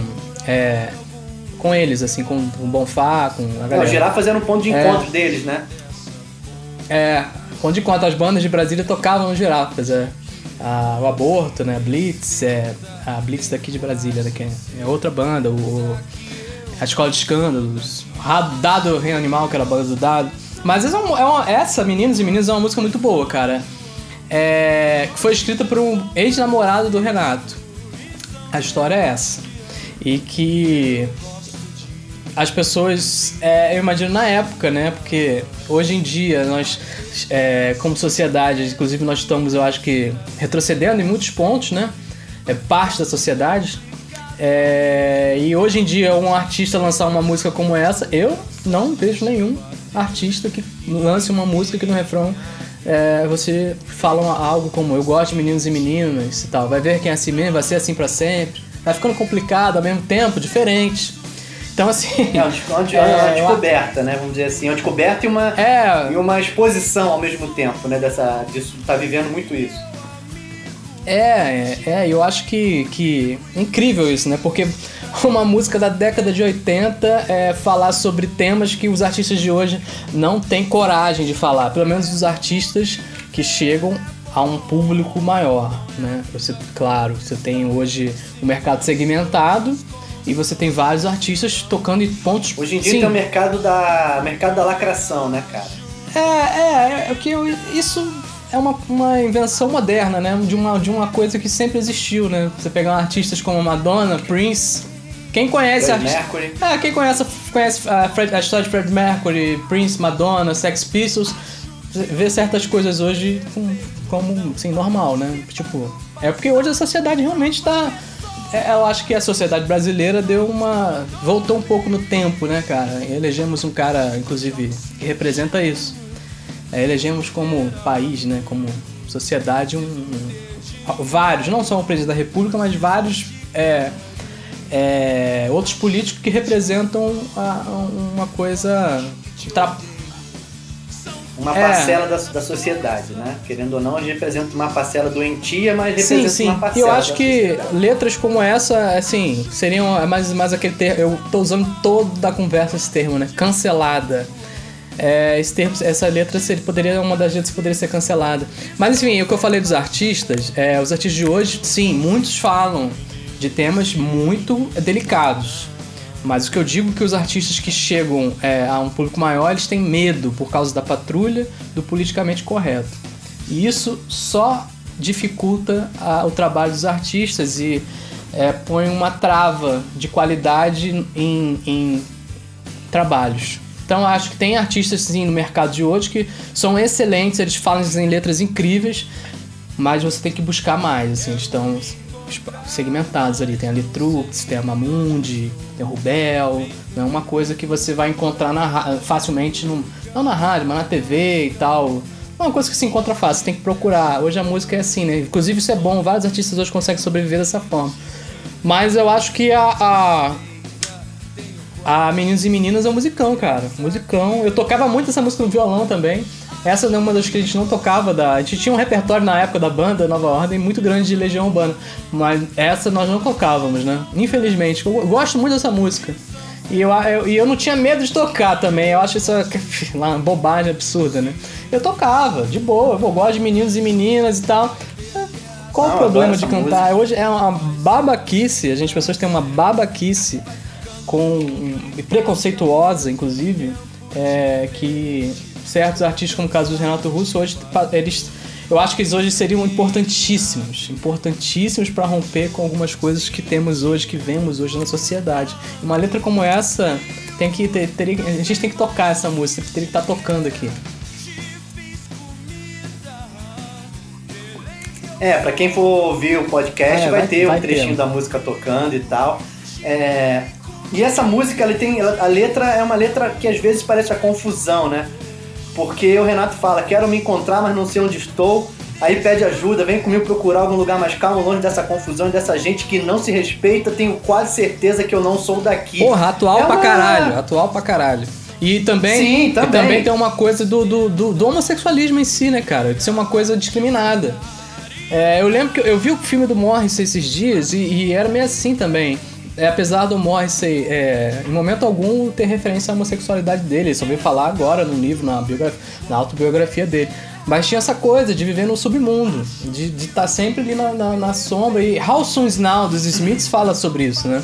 How Soon Is Now é, é uma letra é uma, da, da banda Smiths, que você, quem quiser ouvir é How Soon Is Now. É, essa, é, acho que são músicas que se conectam nesse discurso de que. É, acho que How Soon Is Now fala de que você vai para um clube, você encontra alguém legal, mas você não pode é, é, é, chegar naquela pessoa. Por quê? Por causa do, do, do preconceito e tal. De você ser, ser mulher ou querer, querer é, namorar ali, ou, ou, tentar um relacionamento com uma outra mulher, ou um homem com outro homem. E acho que essas duas músicas, essa dos Smiths, que inclusive é uma grande referência da Legião, né? Os Smiths, o Renato Russo era apaixonado por, por Smiths, por, por Morrison. Eu vi que o, o Renato ficou, inclusive, é, decepcionado com o Morrissey, porque na época ele viu que o Morrissey gostava de futebol, jogava futebol e praticava basquete. E ele achava que no Morrissey era um cara recluso e tal. Mas enfim, essa música é muito, muito linda, cara. É. Sim. Muito linda. Mas é uma música muito. É uma letra muito confusa, né? Sim. muito confusa. Sim, eu acho que é essa coisa do descobrimento, outra... descobrimento da sexualidade. Que é, de... é, sim, é uma coisa confusa. Mesmo pro heterossexual, como pro homossexual, pro bissexual, enfim. A descoberta da, da sexualidade é confusa. E eu acho que essa letra, ela fala sobre isso e aborda muito bem isso. Desculpa, te cortei. Não, tranquilo, eu estava dizendo basicamente isso, que é uma letra toda confusa. Ele fala que gosta de São Paulo, gosta de São Sebastião, ele gosta de todo mundo, gosta de todos os santos e tal. E depois fala que gosta de meninos e meninas. Uh, mas é uma letra muito. Assim, vai ser, vai, ser, vai dizer que é assim mesmo e vai ser assim para sempre. Vai ficando complicado e ao mesmo tempo diferente. Estou cansado de, de bater e ninguém abrir, deixou sentindo tanto frio, não sei mais o que dizer. Então é uma, né, ele tá se achando ali e abrindo isso para todo mundo e tocando num tema que na época, por conta da questão envolvendo a AIDS, né, existia muito preconceito da AIDS com os homossexuais. É, tu viu que agora o STF acabou de, de permitir né, que os homossexuais é, façam a questão da doação de sangue, dentro dos trâmites, é óbvio, mas é uma época, era uma época muito mais complicada ainda para os homossexuais, ainda mais com o surgimento da AIDS, do HIV, né, aquela muita informação, ao mesmo tempo a gente não sabia direito o que era. É, então, ah, então isso tem uma, fala... uma questão muito forte em cima disso. Isso que você tá falando é interessante, é porque a, quando surgiu a AIDS, é, é, ela atingiu em cheio a comunidade é, gay, né? E o Lulu Santos, na live dele, ele falou isso, né? Que a cura ele fez pensando nisso. Que que foi uma música, foi um, era, foi um período que a comunidade gay tomou um baque é, é, com a, a disseminação do, do, do, vírus, HIV, e que ele fez a música junto com o Nelson, com o Nelson Mota, pensando nisso, em como, como foi difícil, como era difícil conviver com, com, com aquela doença, é, um paralelo até com o que nós estamos vivendo hoje, né, com o vírus, o Covid, e que é eles queriam encontrar cura para aquilo, é a cura para todo mal. E a letra de Akura também, que é contemporânea até a Legião, né, o Lulu Santos, é, também fala sobre isso. São temas que se conectam, né? Já falei aqui de Lulu, Akura, How Soon Is Now dos Smiths e é, Meninos e Meninas. São três músicas que eu acho que quem estiver ouvindo aqui, vendo a nossa conversa, pode procurar. Meninos e Meninas, How Soon Is Now e Akura, do Lulu Santos. Exatamente, são músicas que têm, têm uma, uma conexão, né? Tem uma, uma conexão entre elas. Mas enfim, vamos pular agora para a penúltima música do disco, que, enfim, é mais um, mais um sucesso do disco, que é Sete Cidades. Sete Cidades é uma música, uh, assim, de amor, né? Fala de amor, ela é muito, ela é muito sutil e é muito direta, né? Já me acostumei com a sua voz, com o teu rosto e teu olhar. Então ele, ele é uma declaração de amor, né? Essa música é uma declaração de amor rasgada, né? Quando não está aqui, sinto falta de mim mesmo e sinto falta do meu corpo junto ao teu. Então, e o Renato era muito assim, quando ele queria falar explicitamente sobre um assunto, ele tinha o domínio total disso. Ele conseguia ser muito direto, e ao mesmo tempo muito simples, né? Usando uma linguagem bem fácil de se entender, somado também à sonoridade da banda, que é uma sonoridade bastante uh, tranquila para se absorver, né? Os climas, os temas da Legião, como o Marvin bem lembrou, Legião tinha a característica de se trabalhar muitos temas musicais, né? O instrumental da música, vamos dizer assim, a música sem letra. Eles trabalhavam muito a música sem letra para depois o Renato pegar essa música que não tinha nome, que era composta sem nome, e encaixar uma letra ou então inspirar, se inspirar em cima daquilo que foi gravado. E uh, é uma música simples também, né? Como praticamente muitas desse disco. Se você com violão você consegue tocar a música tranquilamente. E fala um pouco da música, Marvin. Eu acho, a minha, minha opinião é que a música, assim, uma declaração de amor, linda declaração de amor. É, vários casamentos, eu já toquei em casamentos como músico e já participei de casamento que teve essa música como entrada e tal. Foi bem, bem emocionante. Eu nunca tinha pensado nessa possibilidade e quando eu fui tocar no casamento eu tomei um susto ouvindo aquela música do Legião e tal. E eu assim, uau, tudo a ver, todo mundo começou a chorar. Mas em casamento, se tocar a Florentina do, do Tiririca, todo mundo vai chorar também. Mas, enfim. É, Marvin, fala ah. um pouco do, da música uh, Sexidade, por favor. Ah, é uma música muito folk rock, né? É, o, o Dado fala que foi uma inspiração de Bob Dylan para fazer essa música. É, tem tudo a ver mesmo. Tem uma, tem uma gaita, né? Tem uma gaita, inclusive. É. Sim. Eu lembro do Fred tocando essa música com a gaita. Fica, fica lindo, lindo. Quem, quem quiser ver também, vai no YouTube aí. É, sei lá, acho que deve ter o, o Fred, Fred Nascimento, Sete Cidades. Deve ter ele tocando essa música aí em algum vídeo no YouTube. E musicão, cara. Musicão, musicão, assim. É, como você falou, uma canção de amor muito bonita. É, com várias partes fortes. Que era o que o Renato sabia fazer como ninguém, né? É, e muita coisa também, eu, eu, lembro que os já vi um compositor falando isso além do, do Caetano, que eu falei no começo que as letras da Legião, o, a, a, melodia, as músicas, principalmente a melodia, ela vem ali, às vezes muito grave, e de repente vem um agudo, assim, absurdo e tal. É, mostrava o quanto que ele era um cantor preparado, que tinha técnica e tal. Sim, é... sim. Não era só um compositor e um musicista, ele tinha uma expressão vocal muito, muito marcante. Né? É, eu acho que não era só um cantor, ele era um músico excelente, né? Não era só um letrista. É, muitas das coisas que ele fazia no violão também era muito boa, né? E essa eu acho que a música tem a cara dele, assim. É, do, algumas coisas que ele fez também em carreira solo, que ele usou muito violão é, em, algum, em algum, algum momento. E essa música é muito linda, cara. Eu acho que eu toquei muito essa música sozinho. Que é uma música que me ajudou muito a aprender a tocar também. Esse disco eu acho que permeou esse período aí. É que eu me descobri é, músico, né? É, eu, a primeira música que eu toquei no, no a primeira música que eu toquei na, no violão foi é, a, a Tempo Perdido, né, que não tá nesse disco. Mas esse disco eu explorei muito, muito. E essa música eu lembro que eu tive uma gaita uma época. Não sei se você lembra disso. Eu tive uma gaita. É, eu tinha, eu tinha essa doideira, eu queria tocar gaita. E por talvez até por causa dessa música, porque na época eu não conhecia muito de outras coisas como Bob Dylan. Mas eu lembro que eu improvisava, eu botava a gaita é, com fita no violão, assim, e, e, tentava tocar essa música, assim. e é, aprendi a gaita, não tinha o suporte pra gaita, né, que você coloca aqui assim, a gaita fica aqui. Eu Sim. prendi no violão e baixava a boca assim, cara, para tocar. e por causa dessa música, tem uma gaita muito bonita. Musicão, musicão. É, um musicão, ela. Uh, tem uma letra muito bonita, né? Enfim, cara, enfim, a gente vai ficar falando sobre isso, né? Tipo, letra muito bonita, letra muito bonita. Em todas as, e, as músicas. É. Esse disco, então, né, cara? Esse disco do Legião Urbana, tem muito o que falar sobre. Assim, ficar falando demais, né?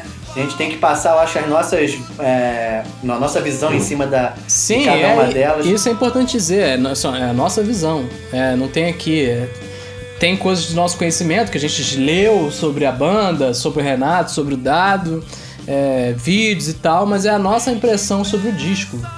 É, humilde impressão sobre o disco. Exatamente, exatamente. Mas agora, Marvin, fechando o disco. Uh Vem outra música de amor, né? Outra declaração de amor.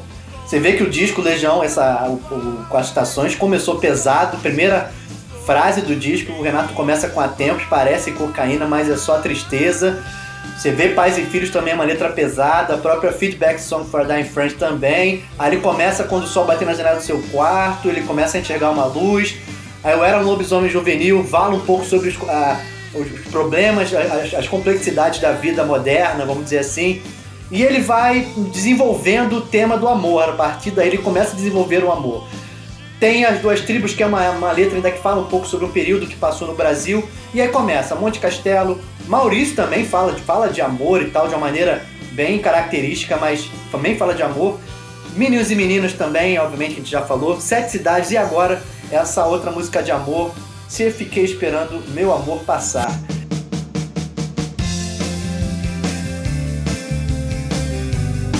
Que é outra música que faz uma referência uh, bíblica, né? Ele, no final, o Renato Russo canta lá Cordeiro de Deus que tirar os pecados do mundo, tem de piedade de nós, Cordeiro de Deus que tirar os pecados do mundo. Evangelho de João. Dai-nos a paz. Exatamente, o Evangelho de João. Então, tipo, é um disco muito rico, cheio de refer ótimas referências, então é de uma época. É um disco ecumênico. É, tem uma, tem uma questão sim. A Perla tava falando aqui mais acima, não sei se ela foi aqui, ó. Falta rock and roll hoje em dia, ninguém se revolta mais e tal. É.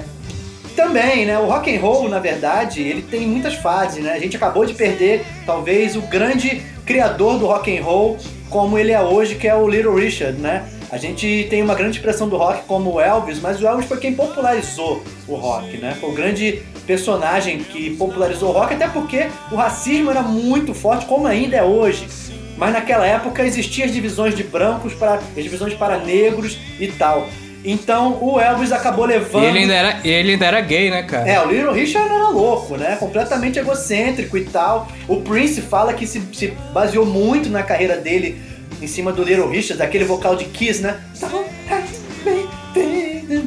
Foi muito em cima do tipo de, de, de voz, que, do tipo que, que o voz o Little Richard usava pra cantar. Mas enfim, o rock é um, um estilo musical que varia muito de geração para geração. Mas eu acho, eu tenho ainda uma esperança dentro de mim que me diz ainda diariamente uma vozinha, uma voz vem aqui na minha cabeça e diz que algo muito bom e algo muito grande está para surgir. Não me pergunte o que, não me pergunte aonde, não me pergunte muito menos quem. Porque eu acho que o rock tem muito dessa característica de do nada, quando você menos esperar, uma banda faz um sucesso que puxa outra, que puxa outra que vai vendo, e hoje em dia o mundo é conectado, então uma banda tá fazendo sucesso em Londres, é, amanhã eu já tô ouvindo aqui no Spotify, se eles soltam. Então, tipo, eu ainda acho que muito em breve, porque, como diz uma letra da Zélia Duncan, grande Zélia Duncan, desconforto anda solto no mundo, né? Então, é, o desconforto tá muito, oh. tá muito, tá muito, é, todo mundo tá, tá com esse desconforto. Muitas pessoas estão com esse desconforto. E o rock é uma linguagem que sempre surgiu na história para botar esse desconforto para fora. Uh, então, acho que em breve pode ser que surja uma, um outro, uma outra expressão aí na música, aí, particularmente falando do rock. Uh, fala aí, Marvin, por favor, diga aí.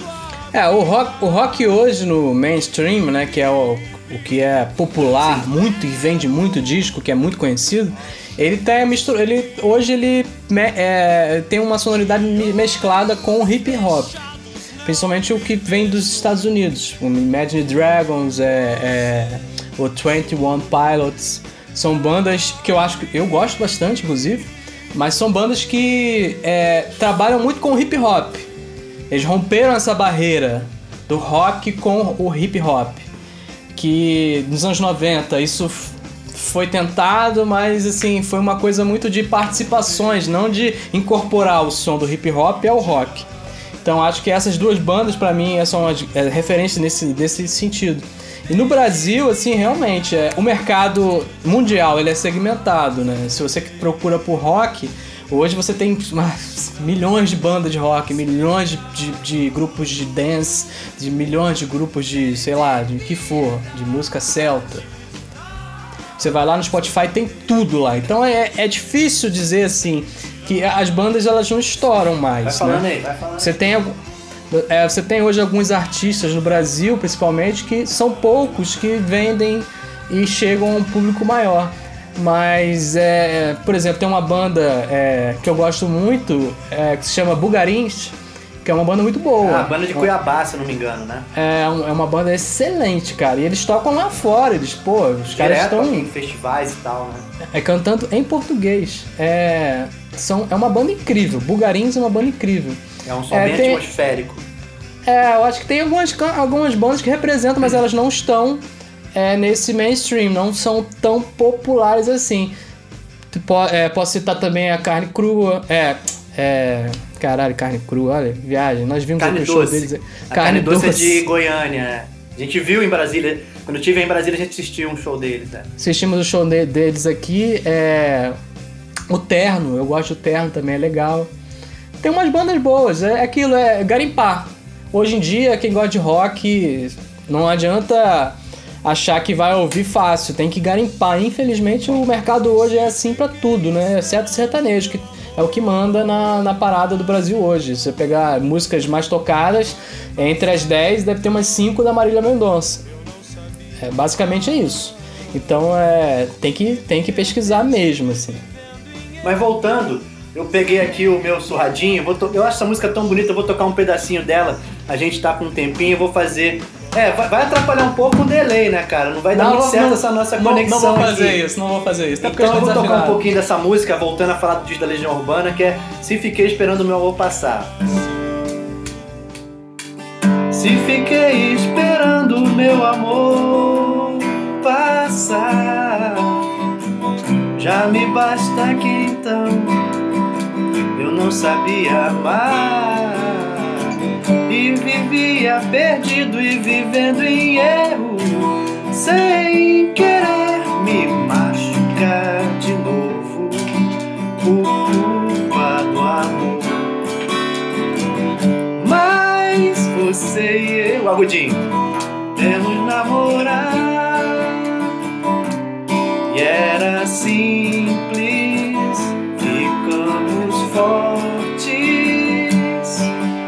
se aprende a amar, o mundo passa a ser seu.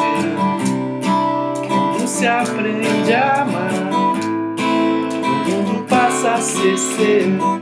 Sem rimar. Enfim, vamos, vamos só para vocês verem um pouco. Uh, eu acho que eu consigo. Música... Vou fazer um teste aqui, deixa eu ver se eu consigo colocar um pedaço, já que a gente tá com tempo. Vê se, vê se vai tocar aí. Tocou? Tá tocando, tá tocando de trilha, tá bem no fundinho, tá bem legal. Então, é, fechando esse disco, né? Fechando o Guerra da Legião, que o Renato teve essa felicidade, essa inspiração maravilhosa de ter duas músicas seguidas no disco, né? Falando de amor, como declaração de amor, que é Sete Cidades e Se Fiquei Esperando Meu Amor Passar. Para quem tá aí acompanhando, tá tocando de fundo a música. É uma música muito bonita, ele fala é, de amor de uma maneira muito livre, muito calma, né? Ele fala de amor já nessa letra de uma maneira muito uh, sublime, né?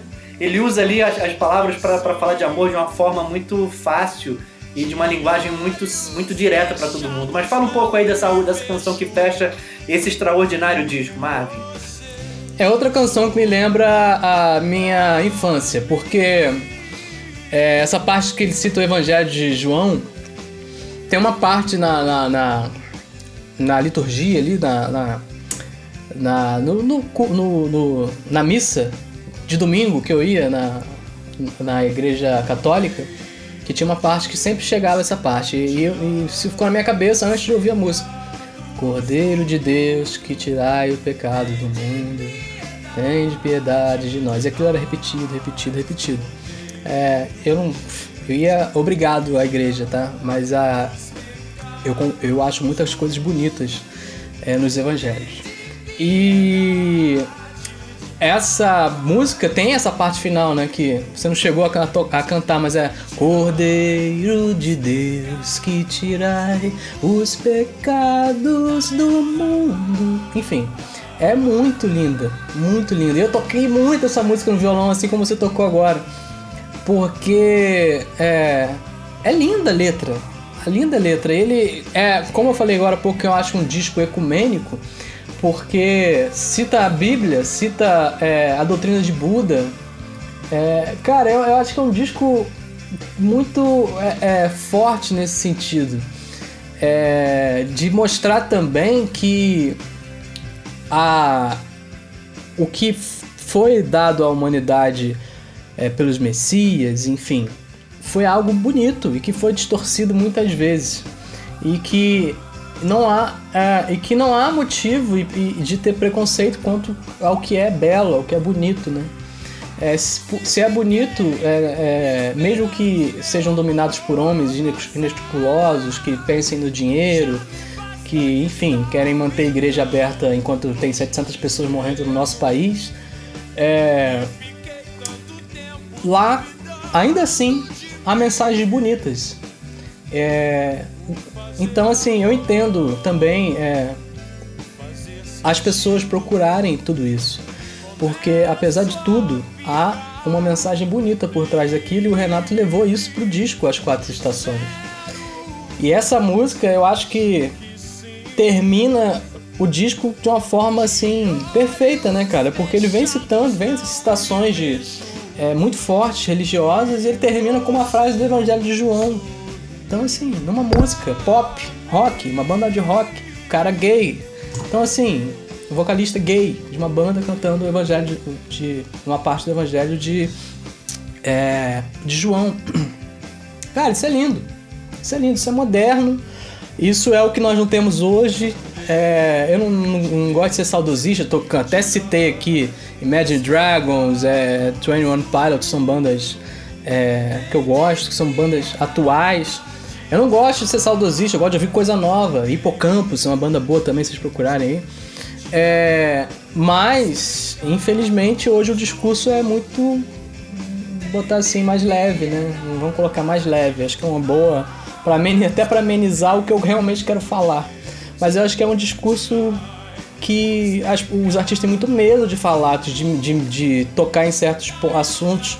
É, infelizmente, hoje a arte ela é podada podada pelas sociedades, é, pelo mundo, né? Pelo como as pessoas hoje veem o mundo, principalmente no Brasil, que há um conservadorismo absurdo é, que tomou conta aqui da esplanada, é, o Congresso é grande parte conservador. Sempre foi, mas hoje isso tá, assim, os assuntos são mais fortes nesse, nesse sentido, né? É, graças a Deus nós temos um STF, nós temos três poderes, né? e que seja assim para sempre. Mas é isso, esse, essa música termina o disco, um disco ecumênico, de uma forma moderna em 1989. É completamente diferente como começou, né? Sim. Porque, como eu falei aqui, a música começa falando de cocaína, né? E é, parece cocaína, mas é só tristeza. Olha o clima, né? E termina com aquela clássica, né? Cordeiro de Deus, que tirai os pecados do mundo, tem de piedade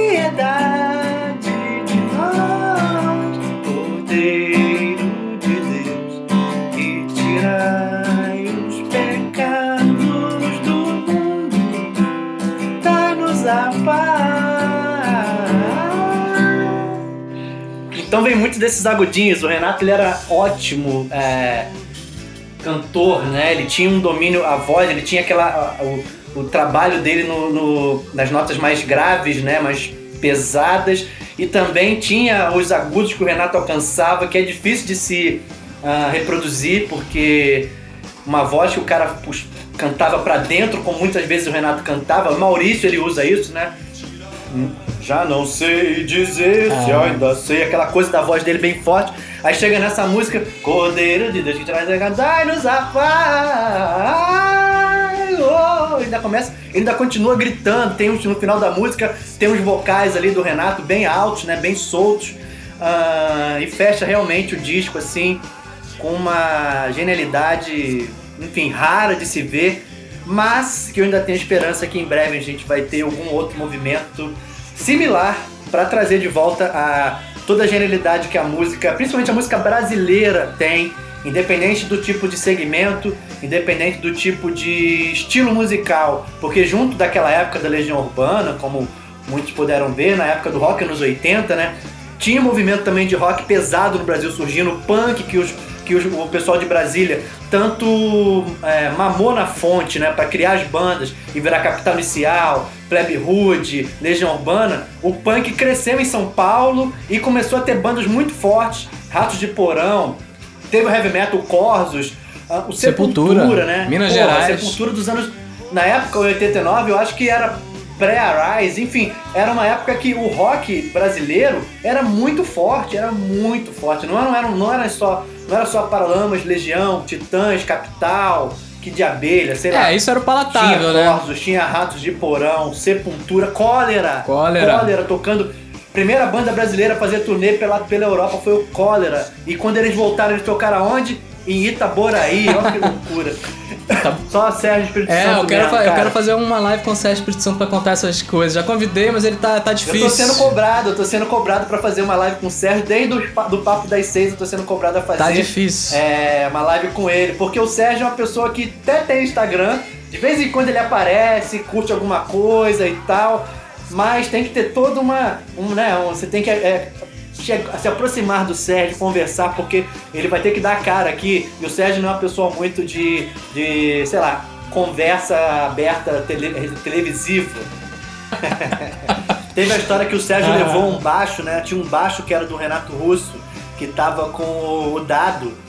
E eu acho que foi. Eu acho que foi no faleci, depois do falecimento do Renato, o Dado pediu pro Sérgio entregar o baixo do Renato no apartamento onde o Renato, enfim, morava ali em Ipanema.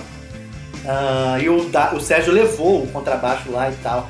Não sei se chegou a entrar no apartamento ou se chegou na- só deixou na portaria. Mas o Sérgio rende muitas histórias, né? Rende história da Legião, rende história da Plebe Hood, rende história do Capital Inicial, rende história, do, sei lá, do, do Cólera. O Sérgio, eu, eu, vou, eu vou tentar convencer o Sérgio a. Eu tô fazendo uns contatos com o Sérgio recentes, assim, tenho falado com ele. Semana passada eu fiquei quase com uma, mais de uma hora com ele no telefone. Ah, vou ver se eu consigo convencê-lo a participar aqui também. Tem uma curiosidade é dessa música que eu quero falar. Ah, é... Diga. Segundo o Dado falou, nessa época, eu falei daquela história da cola, né? Que o estúdio da EMI tava em, tava- estava em. Os delinquentes juvenis. É, estava em reforma e tinha um cheiro de cola muito forte. E que a, é, o segundo dado, aquele cheiro influenciou no processo criativo. E que teve uma hora que eles estavam gravando essa música. Eu fiquei esperando meu amor passar, eles estavam ali naquele processo de, de jam, né, de improvisação, até criar os temas que viraram a música. E que o Dado fala que o Bonfá teve uma hora que não aguentou mais, cara. Aquela obra, aquele cheiro de cola. Pô, preciso ir embora, não tô aguentando, não tô aguentando. Aí falou, não, vai. Eles falaram, não, vai embora, mas grava a bateria primeiro. E ele gravou a bateria sem a música estar muito definida. E segundo o Dado fala, na- as viradas que tem nessa música elas são meio, meio desconectadas do, do, do instrumental. E foi por causa disso, porque o Bonfá quis ir embora, tava passando mal aquele cheiro de cola, aquela obra, e o Bonfá tem umas histórias de que ele não, não era um cara muito que curtia ensaio, né? Tem outras histórias que é. da Legião. É, aí ele, met, ele meteu o pé, foi embora e gravou a bateria lá do jeito que tava e os caras fizeram, terminaram a música. Então tem esse, tem esse detalhezinho na produção dessa música também. Mas enfim, Marmi, falamos aqui quase duas horas sobre as quatro estações desse disco clássico da Legião Urbana. Eu indico a todo mundo, vai, acabou aqui, vai no Spotify, vai no, na plataforma de sua preferência, escute esse disco, as quatro estações da Legião Urbana, do começo ao fim, dá play na primeira música que é a Tempos e vai até o final que termina com Se Fiquei Esperando o Meu Amor Passar, que vocês vão ver várias, vão ouvir várias referências. Vocês não vão ter esse encarte com as referências todas, com as letras, com a ficha, é, com a ficha é, gráfica ali, mas fala, ficha técnica do, do disco, mas vocês vão sentir que é um disco muito bom, a ordem das músicas, tudo se encaixa. Enfim, é um grande disco. Marvin, uh, gostou? Foi legal? O que, que tu gostou aí? Diga aí, dê sua palavra final pra galera, dê um tchau pra todo mundo. Foi ótimo, recomendo. É, hoje não, nós não estamos vivendo mais uma, uma era de discos, né? As pessoas não estão mais ouvindo discos. Porém, é, é, eu recomendo ouvir esse disco é, por completo, porque é, são sucessos, vários sucessos, sim, que é música para cantar o tempo todo, para pensar, para fazer paralelos da, do que o Renato falava naquela época com o que nós vivemos hoje. É um disco político, um disco que fala sobre religião, um disco que fala sobre sexualidade, ex-namorados. É um disco, sim, realmente moderno que naquela época, se foi um, um, um, um, forte tapa na cara dos preconceituosos, hoje também seria. É, dos entusiastas dos regimes militares, é, dos conservadores. Eu acho que eu super recomendo esse disco, é um disco atual e que seria uma boa trilha para os dias de hoje também. Mas eu queria também é, sugerir aqui de uma sugestão de leitura, que é o, a biografia do Dado Vila Lobos. É, acho que eu tenho ela aqui. É, você tem também, porque nós, nós compramos no mesmo dia. Cara. É, nós tá aqui até com uma, uma, dedicatória bem, bem bacana do dado aqui. A minha tem, mas não é uma dedicatória como a sua. A minha eu só toco. Você ele dedicou alguma coisa ainda? A minha é, não. Aqui, aqui, aqui o dado escreveu o seguinte: Alex querido, nossas vidas aqui. Força sempre, Dado Vila Lobos. Ah, legal, legal. Mas tem muita é. história boa aqui do Dado, da época é, de Brasília, quando eles eram moleques. História dele no Uruguai, quando ele morou no Uruguai. O Dado que nasceu na Bélgica, de Bruxelas. É... Enfim, tem muita história boa aqui. Eu posso dar também uma dica de filme, cara? Que não tem nada a ver Dá com tempo, a região. Corre aí. Ah, é. Não, não, não vou deixar quieto, vou deixar quieto porque. Ué, deixou só o gostinho na boca, agora vai ter que falar, é... cara. Fala aí. É um filme que eu vi esses, é, esses dias e é um clássico. É um grande clássico e é a história de um cara que é muito adorado na sociedade e que de repente ele se vê numa, numa trama de um dinheiro perdido de um sindicato que ele, que ele tocava, que ele era o cabeça, que foi uma um, um, magnata que armou contra ele, e dali ele tenta se matar e vem um anjo do céu é, como, como ser humano que diz que chegou para salvar ele e que salvando ele, ele ganharia as asas. Ele tava ali para ganhar as asas dele e ia salvar ele. Enfim, é um filme muito bonito, cara. Muito bonito. É, preto Qual e branco. Desculpa. É, a felicidade é, não tem preço. Não se compra. Não se compra. A felicidade não se compra. É. Então o Marvin deixou aí um, uma, uma, dica de um, de um filme. É, Onde você um... assiste esse filme? Tá no Netflix? Tá em qual plataforma? Tá... Olha, cara, Como eu é não é sei. É, mas... Eu tenho... É recente? É um filme clássico?